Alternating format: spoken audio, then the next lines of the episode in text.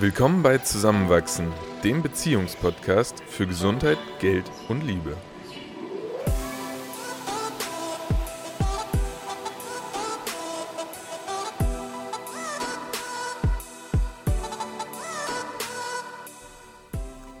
In der heutigen Folge, einem Interview mit Andreas Wolter, erfahrt ihr, warum sich der Leistungssportler vegan ernährt, was er isst, um sich günstig und gesund vegan zu ernähren und welche Tipps er für Personen hat, die gerade anfangen, vegan zu leben. In unserer vierten Folge haben wir uns ja schon mit unseren grundlegenden Gedanken und auch Fragen zum Thema vegane Ernährung beschäftigt.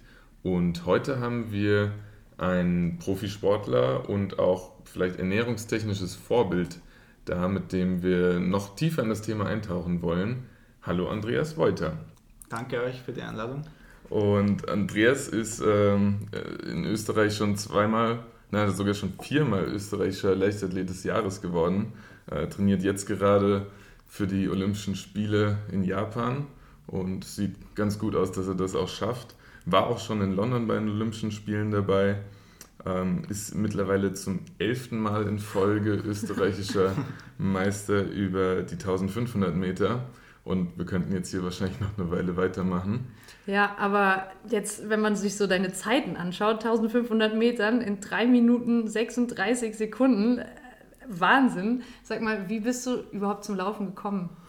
Ja, also bei mir hat es eigentlich klassisch noch in der Schule begonnen. Ähm, ich habe damals, oder Gott sei Dank haben wir damals im Sportunterricht noch einen Lehrer gehabt, der ähm, ja, Laufen auch gemacht hat. Ähm, der war sozusagen noch wirklich von der alten Schule, kann man sagen. Und ähm, ich habe einfach damals gemerkt, ich ja, habe jetzt noch nicht laufen trainiert oder so, dass ich alle meine, meine Klassenkollegen schon, schon überrund. Ähm, und ja, mir hat das einfach Spaß gemacht. Ich habe mich einfach frei gefühlt und cool gefühlt, wenn ich einfach laufen darf, wenn man mich sozusagen losgelassen hat. Und ähm, ja, irgendwann habe ich dann mal mit meinem Vater beschlossen, zu einem Verein zu schauen. Und ähm, das war 2002. Wie alt warst du da, als du dann ähm, Ja, ich bin 89er Jahrgang, das heißt, ich mit, so mit 13 Jahren bin ich das erste Mal in einen Verein gekommen. Mhm. Habe dann wirklich ja, sehr minimal, ein, zweimal die Woche einfach beim Vereinstraining war ich da dann dabei und habe dann, ja, am Anfang bin ich mal Vizestaatsmeister geworden im Crosslauf bei einem meiner ersten Rennen, das war schon ganz gut. War dann zugegeben jetzt nicht, ich war sicher nicht so ein, so ein auffälliger, auffälliges Talent oder so, wo man sagt, okay, ich war eher dann im Mittelfeld unterwegs. Du jetzt wahrscheinlich nicht der Kandidat, wo die Leute sich denken, der läuft mal bei EM, WM oder Olympische Spiele mal mit. Ähm, aber ja, so 2009, damals recht überraschend, bin ich dann Staatsmeister in der allgemeinen Klasse geworden, über die 1500 Meter, eben was lange meine Paradedisziplin jetzt war. Und ähm, von da weg habe ich dann einfach begonnen, zielgerichteter zu trainieren, leistungsorientiert zu trainieren. Und ähm, ja, das hat sich recht schnell ergeben dann einfach, dass ich von 2009 Staatsmeister, 2010 meine erste Europameisterschaft, ähm, 2011 das Olympialimit gelaufen, eben dann 2012 die Olympischen Spiele. Wow. Und ähm, ja, das eine oder andere ist dann eben dazukommen, aber mittlerweile, wie man sieht, einerseits bin ich nicht mehr ganz so jung, aber andererseits bin ich, bin ich recht konstant, eben wenn man sieht jetzt ähm, gerade erst äh, vor kurzem meinen elften Titel über die 1500 Meter äh, in der Halle fixiert. Und ja, macht natürlich zurückblickend auch ein, ein gewissermaßen stolz. Und ähm, ja, aber wie schon gesagt hast, es sind noch einige, einige große Ziele auch vor mir, die ich erreichen will. Wow. Und du hast mir gerade eben im Vorhinein noch erzählt, dass du gerade letzte Woche eine neue Bestzeit über, über 5000 Meter gelaufen bist. Mit 7 Minuten 51, 17. ja, also 3000 in dem Fall. 5000 wäre schnell. Oh, ja, okay, das habe ich falsch notiert. Aber äh, das heißt, du bist eigentlich auch auf, auf dem Peak deiner Leistungsfähigkeit und wer weiß noch, was noch kommt. Ähm, ja, definitiv. Also es war auf jeden Fall schön zu sehen. Ich habe ähm, so ein paar Jahre gehabt, leider so 2015, 2016, wo es ja, mehr oder weniger unerklärlich oder schwer zu erklären einfach nicht so gut gegangen ist, wo die Leistungen einfach schlecht waren. Was halt blöd war vom Zeitpunkt her, weil halt ähm, 2015 und 16 die Jahre waren, wo man sich qualifizieren hat können für die Olympischen Spiele, die ich dann natürlich leider verpasst habe in, in Rio damals. Ja. Aber ja, ich merke jetzt die letzten Jahre, wie es richtig gut geht und eben dieses Jahr hat die Hallensaison so gut begonnen. Ich habe jetzt meine, meine Bestzeiten eben, die waren glaube ich aus 2013 teilweise von die 3000 Meter, mhm. ähm, der ich jetzt unterbieten können. Also das war wirklich damals so, so um die Olympiazeit herum. Und wenn ich jetzt sehe, okay, ich kann jetzt die Zeiten äh, unterbieten, ähm, ja, dann freue ich mich schon auf die Sommersaison und natürlich gerade eben für Olympische Spiele ist es eine Riesenmotivation, weil natürlich dabei sein, also halt qualifizieren will man sich immer, aber wenn man dann in der Realität sieht, okay, man läuft die Zeiten auch und man ist, ja. es ist wirklich greifbar und nicht nur irgend so ein, ein utopischer Traum, dann ist das natürlich schon eine ganz schöne Sache. Ja, da auf jeden Fall auch jetzt schon mal ganz viel Erfolg für die nächsten Monate. Ja, und auch Gratulation zur Leistung, die ja dann aktuell extrem beeindruckend ist. Ja, Wahnsinn. Und auch wenn mir jetzt total viele Fragen einfallen zu deinem Werdegang und wie das äh, alles so äh, kam und äh, ob du dir da schon Ziele gesetzt hattest früher, möchte ich dann doch erstmal fragen, ob du glaubst, dass deine Leistungsverbesserung in irgendeiner Weise mit deiner Ernährung zusammenhängt. Ähm, ja, also vielleicht äh, gleich mal vorweg, es war bei mir so, ich, ich lebe jetzt, also ich lebe seit ähm, Mai 2018 ungefähr vegan, das heißt zum Zeitpunkt der Aufnahme jetzt sind es nicht ganz zwei Jahre, 22 Monate ungefähr ich bin mit der Einstellung reingegangen und habe mich eigentlich gar nicht viel beschäftigt damit, jetzt was für Auswirkungen das auf meine Leistungsfähigkeit haben kann. Ich habe gesagt, okay, Nährstoffe sind im Endeffekt gleich, kriege ich da wie da.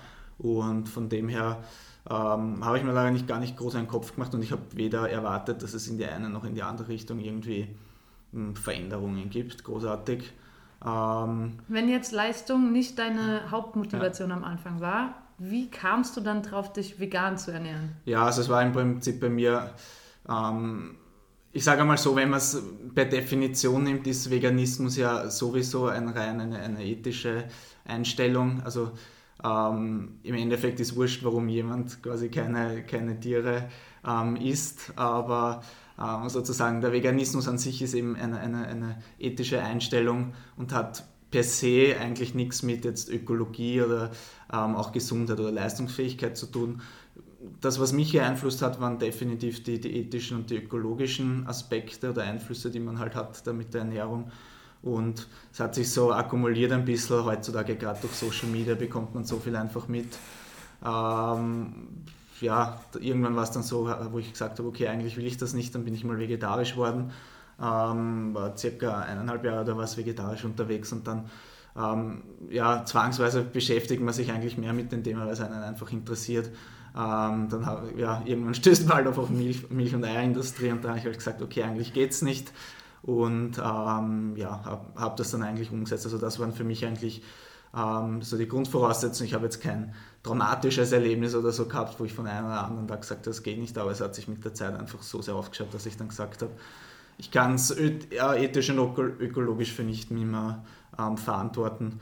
Und ja, von dem her eben war es vielleicht bei mir ein bisschen ein ungewöhnlicheres Beispiel für einen Leistungssportler, weil oft ähm, vielleicht ist nicht das Vegan, immer einfach die, die Ernährung, die dann pflanzenbasiert ist, ähm, oft wahrscheinlich mit Leistungsaspekt, ähm, Verletzungsprophylaxe ähm, etc. zu tun hat. Mhm. Und gab es in diesem Prozess der, der Veränderung deiner Ernährungsgewohnheiten auch irgendwelche Herausforderungen? Hattest du irgendwann mal das Gefühl, oh, jetzt habe ich nichts mehr auf dem Teller, was ich essen kann?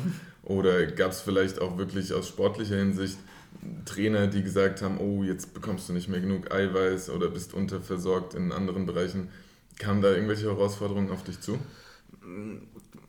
Große Herausforderungen eigentlich nicht. Wie gesagt, eigentlich im Nachhinein betrachtet bin ich wahrscheinlich eigentlich sehr ähm, unvorbereitet in das Ganze reingegangen, weil ich mir dachte, okay, ich esse jetzt das anders und wie gesagt, was grundsätzlich richtig ist, die Nährstoffe sind dieselbe, die kriegst du ja. da wie da, aber ich habe mich nicht so viel damit beschäftigt gehabt. Ähm, es war aber im Endeffekt nicht schwer, es war sowohl von der Umstellung einfach von, sage ich mal, der Gewohnheit nicht so schwer. Ich habe grundsätzlich sehr gern. Zum Beispiel, ich meine, das war schon beim Schritt aufs Vegetarische, dass ich sehr gern sehr viel Steak gegessen habe und sehr gern Milchprodukte, Käse und so weiter, die klassischen Dinge, die, die jeder wahrscheinlich kennt oder vermissen oder glaubt vermissen zu würde, das war nicht das Problem bei mir eigentlich. Aber ja, es war einerseits so, ich habe das nicht irgendwie groß herumbausant oder so, sondern ich habe das einfach für mich gemacht. Und ich glaube, der Großteil der Leute hat das die ersten sechs Monate, neun Monate und so nicht mal mitkriegt, dass ich vegan lebe. Das mhm. hat sich nur zufällig ergeben, wenn man halt dann irgendwo gemeinsam essen war, dass ich sage, äh, ja, ich nehme halt nicht das, sondern das. Also das war eigentlich für mich keine große Sache und ich habe jetzt auch diesen Leistungsaspekt, wie gesagt, vielleicht ein bisschen blauäugig gar nicht so ähm, genau beachtet.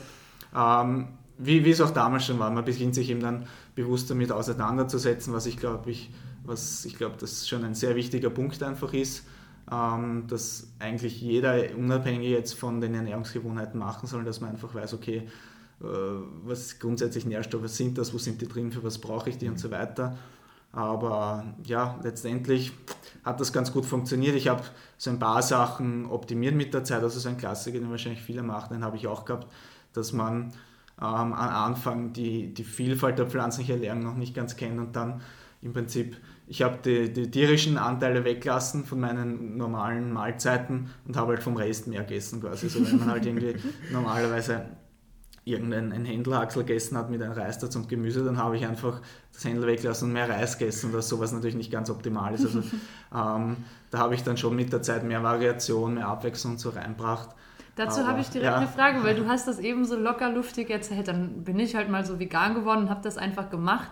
Jetzt so aus meiner fünfwöchigen Erfahrung ja. stoße ich da schon manchmal auf die Herausforderung, okay, was esse ich denn jetzt eigentlich, wenn eben, wie du auch sagst, manches einfach dann wegfällt. Wo hast du die Inspiration hergehabt, was du jetzt stattdessen essen kannst und wie bist du da herangegangen? Puh, schwer zu sagen. Also ich bin jetzt eigentlich überhaupt nicht so der Typ, der irgendwelche Rezepte, Kochbücher, Instagram-Inspirationen sich sucht oder so. Und ich bin eigentlich auch richtig voll beim Kochen. Es ist einfach, ich bin halt ein Sportler, ich muss viel haben, ich muss viel essen. Es soll nährstoffreich sein, dass ich einfach meine, meine Leistung bringen kann. Und natürlich, ich bin einerseits nicht reich und andererseits dadurch, dass ich einfach viel brauche, ist es im Optimalfall, soll es nicht so viel kosten, weil natürlich ähm, man muss schon damit rechnen, dass ich ungefähr das Doppelte brauche, was halt so eine Normalperson braucht. Das heißt, ähm, ja, muss halt die Kosten dann auch mal zwei rechnen. Das heißt, kommt schon was zusammen und ich war immer schon der Typ, ich habe da, ich bin nicht sehr wählerisch und ich, ich tue da eigentlich, ähm, ich hau mir einfach was zusammen und von dem her ich esse wahrscheinlich ziemlich fad, wenn es einer von außen anschaut, aber ähm, es ist bedarfsdeckend, es ist viel ähm, und es ist leistbar und von dem her ist wahrscheinlich sehr typenabhängig. Also ich bin nicht der, der Gourmet gewesen, der dann viele verschiedene Sachen braucht und von dem her, ich war einfaches Essen gewohnt und es ist jetzt weiterhin ein einfaches Essen. Kannst du uns so zwei, drei Beispiele nennen von den Mahlzeiten, die dir immer schmecken und die du Ja, also ich kann gar nicht konkrete Beispiele, sondern einfach allgemein gesprochen, was zum Zubereiten einfach ist und auch sich aus Nährstoffsicht ähm, sehr nah ans Optimum hingeht, sagen wir mal so, ist einfach, und was auch die Grundsäulen der, also der pflanzlichen Ernährung dann sind sozusagen, sind einfach, ähm, ist, ist Getreide, in jeder, also Getreide und Pseudogetreide sind halt die genauen Bezeichnungen dann, ist, ob das jetzt ist irgendwie ein Buchweizen oder ein Reis oder ein Quinoa oder ein Dinkel oder was auch immer. Ähm, dazu dann irgendwelche Hülsenfrüchte, was halt der klassische, sage ich mal, ähm, Eiweißlieferant ist in der, in der veganen Lebensweise, also pflanzlichen Ernährung. Ähm, da hat man das dazu, ob das jetzt Linsen, Bohnen, Kichererbsen, was auch immer sind. Gemüse einfach nach Verfügbarkeit. Bei Gemüse kann man nicht viel falsch machen, das haut man sich rein. ähm, und ja, dann was ich, das, das habe ich mit der Zeit immer mehr integriert, einfach viel so Nüsse, Samen oder irgendwelche Körneln halt klassisch, weil das einfach aus, aus Nährstoffsicht einfach super ist. Und für Leute, die vielleicht Schwierigkeiten haben, die Kalorien zusammenzubekommen, ist bei mir Gott sei Dank nicht der Fall, aber kann man gerade mit so, so Nüsse und dann halt hochwertigen Öl noch viel, viel nachhelfen. Und das ist es eigentlich und das machst du im Prinzip. Ich bin so einer, wie gesagt, ich bin recht faul beim Kochen. Im Optimalfall kann ich alles also mehr als zwei Geschirren beim Kochen will ich nie haben. Im Optimalfall brauche ich einen Topf, da hole ich dann ähm, mir die Linsen und den Reis rein, die kochen dann, dann haue ich irgendein Gemüse dazu, das wird dann auch gleich mitgedünstet und dann haue ich nachher noch die Nüsse oder so rein und das ist fertig. Und das ist ein basic Essen, aber es geht schnell, es schmeckt in Wirklichkeit auch einfach geil und wie gesagt, auch wenn man die, die Nährstoffsicht da ein bisschen ähm, ins Visier nimmt, ist auch alles für vor allem halt als Normalperson sowieso und auch für, für den Leistungssport recht gut abgedeckt. Und ja, also das, das sind so ein bisschen die Getreide plus Hülsenfrüchte plus Gemüse plus Nüsse und Samen sind so die, ein bisschen die Grundpfeiler der veganen Ernährung, sage ich einmal. Ja, ich merke auch bei mir immer wieder, wenn ich mal Gerichte esse, die vorrangig auf unverarbeiteten Lebensmitteln basieren, dass man anfängt zu schmecken, dass der Geschmack der einzelnen Lebensmittel viel intensiver ist, als man es manchmal vor Augen hat, wenn sie nur als Beilage fungieren. Also zum Beispiel ein Buchweizen ja. hat ja wirklich einen guten Eigengeschmack. Ja. Aber neben einem sehr stark gewürzten Steak ist es Füllmaterial. Genau, das geht so ein bisschen um das. Viele Leute, das, was viele Leute gleich empfinden, ist es halt so, man, man isst Beilagen. Ich meine, ist Definitionssache, wenn es für wen Beilagen sind, soll es mir recht sein, aber ähm, ja, eben, man lernt sehr viel kennen. Es ist, glaube ich, ein Aspekt, was einfach ist, was du eh gesagt hast. Die Leute heutzutage essen halt viel verarbeitete oder Fertigprodukte. Das muss nicht automatisch weniger sein, wenn man vegan lebt. Ähm, und man merkt natürlich, ja, verständlich, aber natürlich die, die Industrie springt darauf auf, die merkt, dass die Leute sich immer mehr pflanzenbasiert ernähren. Und natürlich, ähm, ein Aspekt, glaube ich, war schon, warum viele Leute auch gesünder dann gelebt haben, dass man eben, wie du gesagt hast, auf diese unverarbeiteten Grundnahrungsmittel einfach zurückgriffen hat, viel Getreide, viel Hülsenfrüchte, Gemüse. Natürlich, du kannst heutzutage Burger, Pizza, Eiscreme, du kannst alles ähm, auch in einer veganen Variante ja. essen, was jetzt dann nicht gesund ist, weil es vegan ist. Das ist schon klar, das verwechseln gleich auch manchmal Leute. Ich glaube, wenn sie dann ähm, jetzt nur vegane Burger essen, leben sie auf einmal gesund. Das hat nichts damit ja. zu tun, genauso wie ähm, ein Bio-Burger nicht gesunder ist als ein normal automatisch.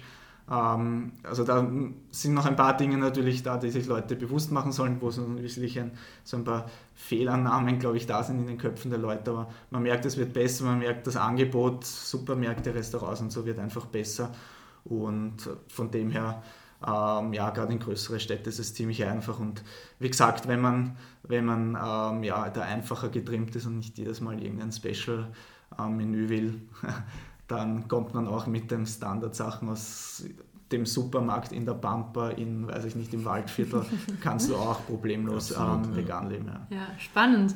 Und auch spannend deine Perspektive auch auf den zeitlichen Aspekt, weil doch sehr viele Menschen mir bisher begegnet sind, die sagen, ja, eh cool, aber es dauert halt urlange und es ist so teuer und damit hast du gerade sehr viele der Argumente entkräftet. Ja, also das ist, das sind so ein paar Klassiker. Einerseits, ja, weiß ich nicht, warum wenn man, ich meine, natürlich, wenn Leute jetzt ähm, denken, sie essen normal unterwegs und dann müssen sie selber kochen, natürlich dauert das länger. Wenn du, ob du jetzt tierisch was, also mit tierischen Produkten selber kochst oder nur mit pflanzliches, kein, kein Unterschied. Ja. es ist ja, sagen wir so, wenn du eine ausgewogene ähm, Ernährung pflegst oder nach den, den Vorgaben der Ernährungsgesellschaften, sind ja eben, sollten mindestens drei Viertel der Ernährung sowieso schon Pflanzen sein. Das ist ja nicht so, mhm. dass jeder dann nur ein Fleisch isst und Milch trinkt und Eier dazu. Das ist ja sowieso, die Getreide und Hülsenfrüchte sollten Standard sein, was man halt bei den Statistiken, wenn man das anschaut, das, ähm, ich habe den Gesundheitsbericht zum Beispiel aus Österreich mal angeschaut, also wenn man den Glauben schenken darf, ist der Durchschnittsösterreicher unter 10 Gramm Hülsenfrüchte im Schnitt pro Tag, was halt, ja. Ja, die ähm, Ernährungspyramide, ist, also, die wird ja auch mal wieder wird, angepasst. Ja, wird, wird sehr, also sagen wir mal so, der, der Durchschnittsösterreicher oder der Durchschnittsindustriestaatler ähm, ernährt sich sicher nicht optimal, aber wie du schon gesagt hast, also zeitliche Komponente sehe ich nicht, weil es im Endeffekt ist genau dasselbe. Ähm, was natürlich sein kann, der, der Convenience-Faktor ist natürlich noch höher, wenn man wenn man einfach tierische Produkte inkludiert, weil halt ähm, noch nicht so stark umgestellt ist. Wenn man halt unterwegs ist, natürlich merke ich es da, wenn du immer am Flughafen bist oder wo schnell was brauchst, geht es natürlich mhm. einfach. Es gibt mhm. meistens trotzdem immer irgendwas, aber das ist eine Convenience-Sache, ganz einfach. Also vom selber kochen ist es wurscht. Und preislich eben ist es ganz interessant, weil eben die, wenn man an die billigsten Lebensmittel denkt, die es auf der Welt gibt, dann sind das eben so irgendwie Reis und Bohnen und ähm, ja. keine Ahnung, Tomaten und so. Aus, die, die, Leute haben, glaube ich, die, die, die, Fehlannahme, dass veganes Essen dann veganes Fake-Burger ähm, und vegane Fake-Käse und so ist, die natürlich teuer sind, weil das lässt sich die Wirtschaft auch nicht entgehen. Oder fancy Beeren vom anderen Ende der Ja, Welt. irgendwelche, das ist auch ein Blödsinn, das will ich den Leuten versuche eh zu sagen, du brauchst nicht irgendwelche äh, Chiasamen aus Südamerika, wenn du Leinsamen aus Österreich nehmen kannst. Also du brauchst nicht irgendein Quinoa von irgendwo essen, wenn du eben Buchweizen oder Einkorn oder Dinkel oder was auch immer vom, aus dem mhm. Nachfeld oder so haben kannst. Ähm, da sehe ich einfach eigentlich hauptsächlich so ein Informationsdefizit und darum ist einfach ganz wichtig, dass man die Leute gleich informiert, dass man denen mitteilt halt, wie es gehen kann oder ja, dass eben diese Fehlkonzeptionen anders sind, weil ähm, ich glaube, man nimmt da immer das Beispiel, so wenn du denkst, okay, was essen in den ärmsten Ländern die Leute, ist ja nicht so, dass die Lachs und Steak und Käse essen, sondern die essen Reis und Bohnen und was weiß ich was. Also, ähm, ja, wie du schon gesagt hast, ist einfach in einer Informationssache, aber ich glaube, das kriegen die Leute dann mhm. mit der Zeit einfach ähm, von den verschiedensten Quellen dann eh immer mehr mit. Und ist auch schön zu sehen, wenn da immer mehr ähm, ja, Publicity von euch und von anderen Seiten einfach für das Ganze ähm, ermöglicht wird. Mhm. Dann habe ich noch eine Frage dazu, warum du denn letztendlich auch vegan geblieben bist. Also hast du an dir, an deinem Körper, an deinem Wohlbefinden, an deiner Gesundheit oder doch auch an deiner Leistung Veränderungen bemerkt, seitdem du dich dafür entschieden hast, vegan zu leben? Ja, genau. Also wir haben es kurz angeschnitten. Also der, der ursprüngliche Grund war für mich jetzt nicht leistungsbedingt oder mhm. gesundheitlich bedingt. Und ich habe eben zugegeben, ich habe keine Veränderung erwartet. Also ich bin kein Freund von sowas, also da bin ich allgemein sehr skeptisch, egal ist, ob das mit Ernährung oder was sonst noch was zu tun hat. Dass Leute einerseits, es gibt die ähm, quasi die irgendwann eine pro-vegane Seite, die dann sagt, ich habe das gemacht und dann, keine Ahnung, habe ich meinen Krebs geheilt und habe alles nicht mehr und ich fühle mich wie ein, wie ein Supermensch und so. Das, da wäre ich mal sehr vorsichtig. Ähm, auch wenn es, es gibt natürlich, es gibt wissenschaftlich erwiesen tendenziell Vorteile, gerade jetzt bezogen auf den, die Durchschnittsindustrie, ähm, äh, Landperson sozusagen. Ähm, ob das jetzt rein die Ernährung ist einfach oder die Gesamtlebensweise, die dann besser ist, sei dahingestellt. Ähm, und auf der anderen Seite dieses quasi, du lebst vegan und du ernährst dich nur von Tabletten und du wirst sterben und hast kein Protein und so, das ist natürlich auch ein kompletter Blödsinn. Also für mich war das so, dass ich reingegangen bin und mir gedacht ja, also aus Leistungssicht wird es mir letztendlich wurscht sein. Gefühlsmäßig, für, also mein derzeitiger Stand ist schon so, dass ich mich sehr, sehr fit fühle. Ich meine, meine Leistungen sind besser als zuvor, das heißt, das spricht eh für sich. Ich fühle mich körperlich einfach austrainierter. Ähm, ja, das ist natürlich in so ein Einzel es spielen einfach in das Ganze so viele Faktoren rein. Ich würde jetzt behaupten, dass es schon das Mosaik, ein Mosaikteilchen dazu beigetragen hat, dass ich äh, leistungsmäßig und körperlich da bin, wo ich jetzt bin. Ähm, natürlich kann man auch andere Faktoren, vielleicht hat man besser trainiert ähm, oder was wir schon gesagt haben, einfach dieses bewusste Beschäftigen, ähm, dass sich einfach meine Ernährung besser zusammengestellt hat, kann das kann denselben Effekt haben. Aber ich glaube, was, was der wichtige Punkt ist, was ich da immer da mitgeben will von Leistungssicht, es ist mittlerweile nicht nur jetzt von mir als Anekdote, sondern auch wissenschaftlich äh, ziemlich klar, dass es ist mindestens genauso möglich, man sieht es auch bei anderen Topsportlern auf der ganzen Welt, und das ist ja, oft wird dieser körperliche Aspekt meistens nur äh, quasi als Ausrede dann benutzt, weil es halt viele Leute, es ist halt so, man will seine Gewohnheiten nicht ändern. Ich kenne das auch und das ist in vielen Bereichen, das kennt jeder. Und dann sagt man halt gerne, ja, aber dann, keine Ahnung, ich habe einen Proteinmangel und dann macht man sich halt dann leicht. Und das ist mittlerweile eben nicht nur jetzt ähm, von meiner Seite, sondern einfach auf, auf breiter wissenschaftlicher Basis eigentlich ziemlich klar, dass das nicht der Fall ist und dass man die Leistung mindestens genauso gut erbringen kann. Und das ist mir eigentlich wichtig, dass man einfach quasi diesen, dass man das mal wegnehmen kann, weil einfach die oder so vermeintlich plötzlich bei vielen Leuten die körperliche Gesundheit im Vordergrund steht.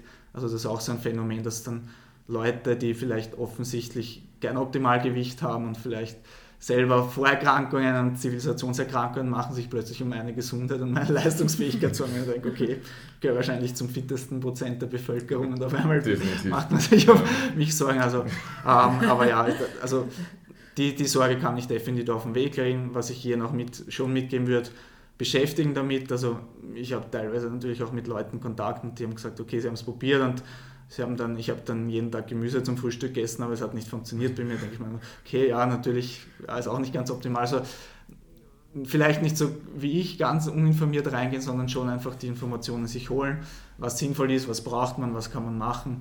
Aber da gibt es auch mittlerweile so viele tolle Quellen online, wo man das finden kann und so viel Unterstützung. Also wie gesagt, das, ähm, was einfach wichtig ist, ist, dass nicht mehr als quasi Ausrede im 21. Jahrhundert mhm. gelten sollte, dass man einfach, ja, dass das nicht geht quasi. Mhm. Du hattest vorher jetzt schon mal angeführt, dass du auch ja natürlich durch dein hohes Trainingspensum einen sehr hohen Kalorienverbrauch hast und deswegen auch wahrscheinlich nochmal das Doppelte ist von einem Durchschnittsbürger. Ähm, das heißt, du, du isst ja wirklich sehr viel und dann wahrscheinlich auch sehr oft am Tag. Hast du durch die vegane Ernährung das Gefühl, dass deine Verdauung damit besser zurechtkommt? Weil du, du wirst wahrscheinlich auch nicht nach einem 1500 Kalorien Essen direkt auf die Laufbahn rennen wollen. Wie kommst, kommst du damit zurecht? Ja, eigentlich habe ich nicht, ich habe eigentlich von der Umstellung her nicht viel bemerkt. Ähm, es ist natürlich so, im, es kommt aufs Training an, natürlich muss aufs Training auch ein bisschen die Ernährung abstimmen. Und natürlich, also ich habe einmal das Glück oder sagen wir so, der Fluch oder ob es Fluch oder Segen ist, ähm, ist die Frage. Aber ich, ich kann recht viel essen. Also bei mir ist nicht das Problem, dass ich nicht genug reinbekomme. Also im Schnitt, damit man sich was vorstellen kann, bei mir sind es so 4.000 bis 5.000 Kalorien pro Tag halt. Ähm, wie gesagt, das ist, kommt ungefähr aufs Doppelte von einer Normalperson halt. Ja. Wie gesagt, habe ich keine Probleme, weil ich kann einfach große Mengen essen. Und es schmeckt ähm, gut. Ja, eben, es schmeckt gut und ja, wie gesagt, ähm, ähm, da habe ich keine Probleme gehabt, was natürlich ein Faktor sein kann, ähm, was viele Leute, glaube ich, gerade beim Umstieg natürlich, was man zum Beispiel aufpassen muss. Ähm, ich habe das vorher erwähnt, dass der Durchschnittsösterreicher keine 10, 10 Gramm Hülsenfrüchte im Schnitt pro Tag isst, wenn man dann natürlich ähm, sich pflanzlich ernährt und wo dann zum Beispiel Hülsenfrüchte, die halt sehr ballaststoffreich sind, mehr im Fokus stehen. Ähm, und man das nicht gewohnt ist, kann es natürlich äh, sein, dass sich ein bisschen der, der, also die Verdauung, der Verdauungstrakt ein bisschen im Kreis tritt dann ja. am Anfang einmal. Also da muss man sich natürlich auch langsam reintasten und vielleicht nicht von 0 auf 100 nur Vollkornprodukte und Hülsenfrüchte dann jeden Tag. Wie mit jeder Aber Veränderung. Es ist wie überall, ich vergleiche es dann immer gern. Ähm, es wäre eigentlich absurd zu denken, eine Person, die, die nie Sport macht, mhm. ähm, geht dann einmal laufen oder macht einmal, keine Ahnung, Liegestütz und wird ziemlich wahrscheinlich am nächsten Tag einfach einen Muskelkater haben, weil es das einfach nicht gewohnt ist. Und dann quasi zu sagen, okay, ich habe einen Muskelkater, also Sport ist schlecht und ich werde nie wieder Sport machen, wäre eigentlich eine sehr äh, unsinnige Reaktion. Genauso ist es zu sagen, okay, ich, wenn ich es einfach nicht gewohnt bin, ballaststoffreich zu essen, und das ist ja eine gute Sache und eine wichtige Sache auch und ähm, kann halt kurzfristig einfach ein bisschen zu Ver, äh, Problemen dann führen im äh, Verdauungstakt, aber dann zu sagen, okay, das ist schlecht, ballaststoffreich zu essen und ich mache das nicht mehr, sondern es halt, tierische Produkte haben halt de facto keine Ballaststoffe, da ist man halt das wahrscheinlich eher gewohnt.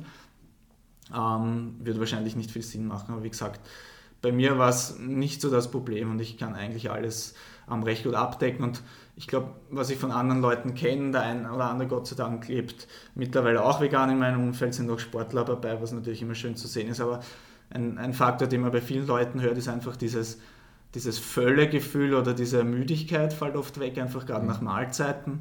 Ähm, wahrscheinlich, weil viele fette Sachen auch einfach wegfallen. Und was ich, wie gesagt, ob das jetzt nur Ernährung, beziehungsweise nur Ernährung ist es sicher nicht, aber was da alles für Faktoren reinspielen, weiß ich natürlich nicht. Aber was ich bei mir merke mittlerweile ist, dass ich verhältnismäßig absurd regeneriere einfach. Also ich habe jetzt in der Hallensaison habe ich wirklich jedes Wochenende einen Wettkampf gehabt und habe einfach gemerkt, ich fühle mich ein, zwei, drei Tage nach dem Wettkampf schon wieder eigentlich bereit, ähm, voll zu trainieren oder den nächsten Wettkampf zu machen. Und ähm, ja, für die Normal Normalperson ist das wahrscheinlich ziemlich egal, aber im Sport ist das eigentlich, ähm, ist eigentlich nicht das Training das, was dich im Endeffekt stark macht, sondern die Regeneration. Je besser du regenerieren kannst, desto ja, mehr kannst du trainieren, besser kannst du trainieren und das ist eben schon ein entscheidender leistungsbestimmender Faktor. Und darum glaube ich, also das merke ich eben, das ist eine so eine Sache, die ich bei mir auf jeden Fall merke. Wie gesagt, ob das, also nur die Ernährung wird es nicht sein, aber ich denke schon, dass das da reinspielt und dass das ein bisschen präsenter mittlerweile wird ähm, im Spitzensport allgemein. Also man kennt eh schon einen Novak Djokovic und Co., weiß man mittlerweile, aber wenn man sich das natürlich gerade dort, wo viel Geld auch drin ist, irgendwie in, in Football, in Fußball, in Basketball und so, die haben natürlich Spezialisten, die sich das anschauen, wenn die sehen, okay, du kannst halt besser regenerieren und dann einen Tag früher als sonst wieder trainieren oder besser trainieren, ähm, ja, dann ist das, wird das natürlich, glaube ich, schon in Zukunft vermehrt auch eine Rolle spielen, weil ähm, ja, also, gerade im Spitzensportbereich hat es einfach noch nicht so wissenschaftlich, so viel wissenschaftliche Daten gegeben, aber ähm, ja, da werden wir, glaube ich, noch viel sehen in Zukunft. Gibt es äh, irgendetwas, was du im Moment supplementierst, also deine Ernährung noch ergänzt von außen? Ja, sowas sozusagen, dass das Basic ist äh, oder wirklich das, das Einzige, was man wirklich im Auge haben sollte, ist halt B12 bei einer veganen Ernährung.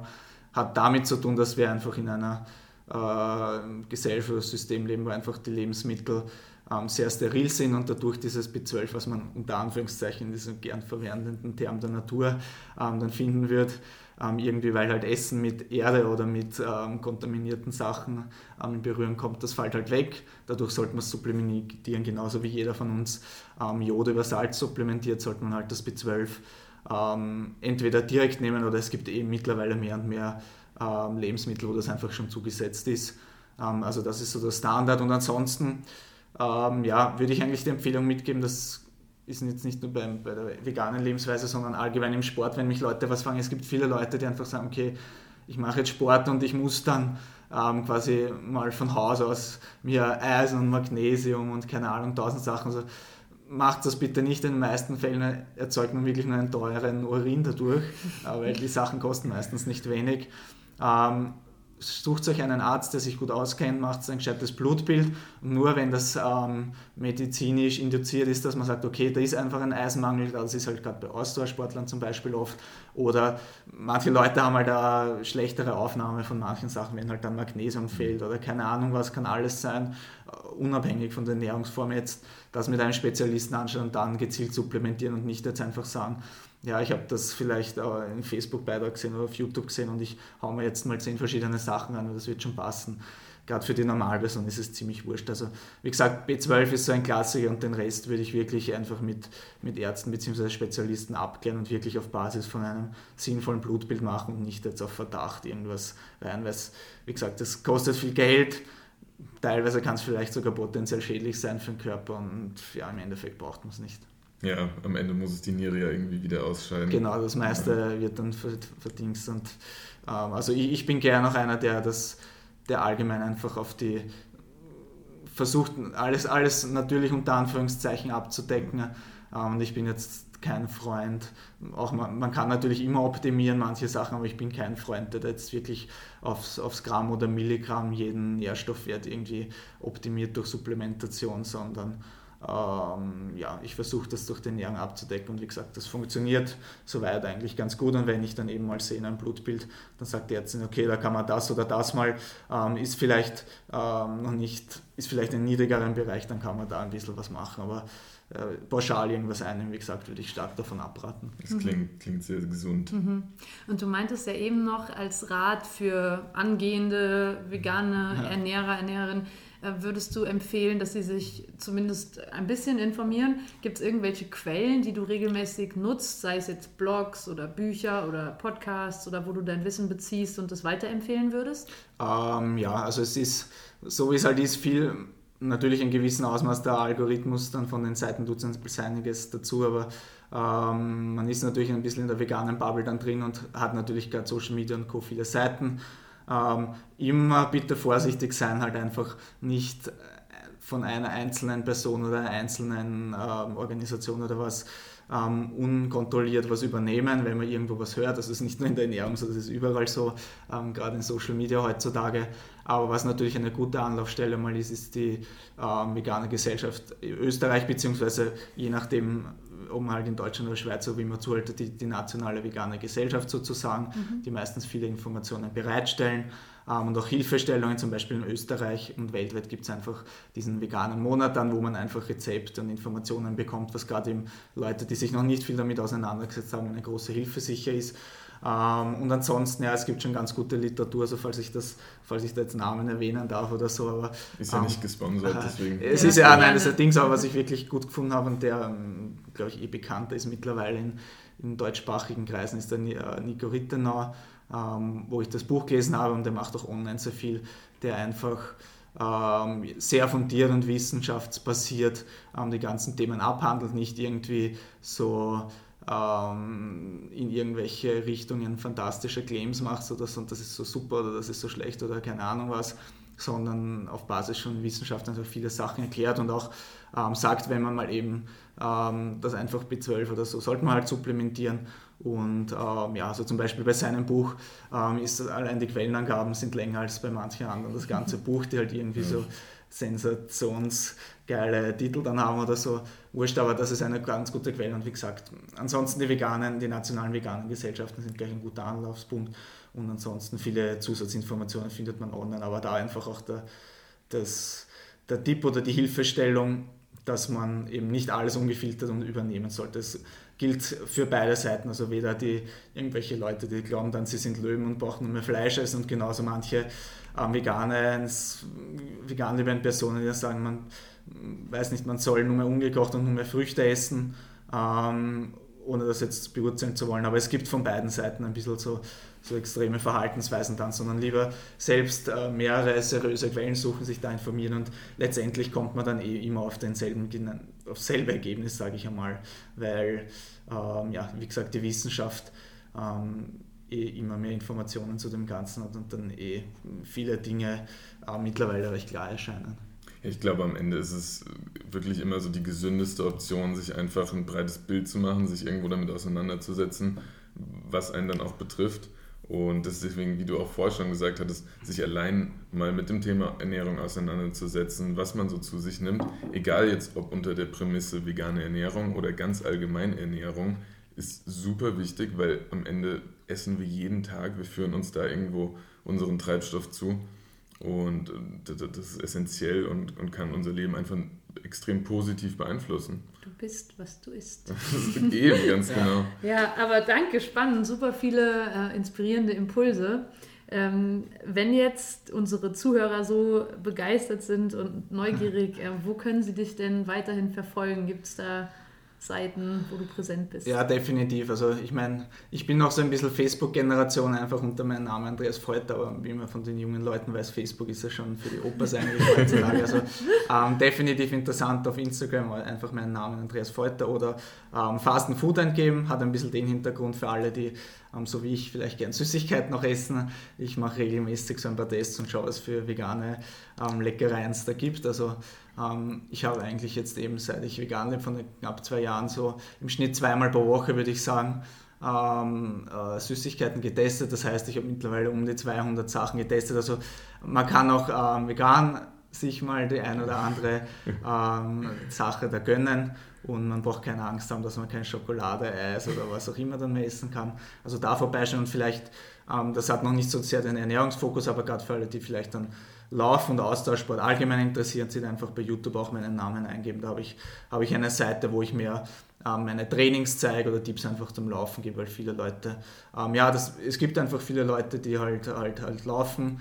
Ich denke, dass ich das ein oder andere in meinen zehn Jahren Profisport halt herausgefunden habe, gelernt habe und so, was ich auch gern teile mit den Leuten. Und wie gesagt, wenn es da Fragen auch gibt, ob egal, auf das jetzt Instagram ist oder YouTube oder was auch immer, einfach anschreiben. Und dann ja, freue ich mich immer, wenn ich, wenn ich ein bisschen was so wie bei euch heute vielleicht weitergeben kann. Ja, wir werden die Kanäle auf jeden Fall dann auch nochmal in den Show Notes äh, vermerken. Und über den Candy Check auf Instagram ja, hatte ich auch tatsächlich meine, meine ersten Berührungspunkte mit dir. Und kann ich, kann ich sehr empfehlen, ist immer wieder amüsant, freue ich mich immer, wenn es da neue Folgen gibt. Also dann auch von mir nochmal vielen, vielen Dank, dass du da warst. Danke War für deine spannend. wertvolle Zeit, ja. ja also euch. viel Neues gelernt, viele neue Impulse und ja, da, da, freuen wir uns wirklich, dass wir da ein bisschen was wieder mitnehmen konnten. Danke. Ja, super, freue mich, danke für die Zeit und in diesem Sinne, ja, go vegan. danke fürs Zuhören. Wir hoffen, wir konnten zusammenwachsen. Fragen, Feedback oder Ideen könnt ihr uns gerne an zusammenwach.gmail.com schicken. Abonniert oder folgt dem Podcast, um über neue Folgen Bescheid zu wissen und schickt den Link auch sehr, sehr gerne an Freunde weiter. Bis nächste Woche. Ciao. Ciao.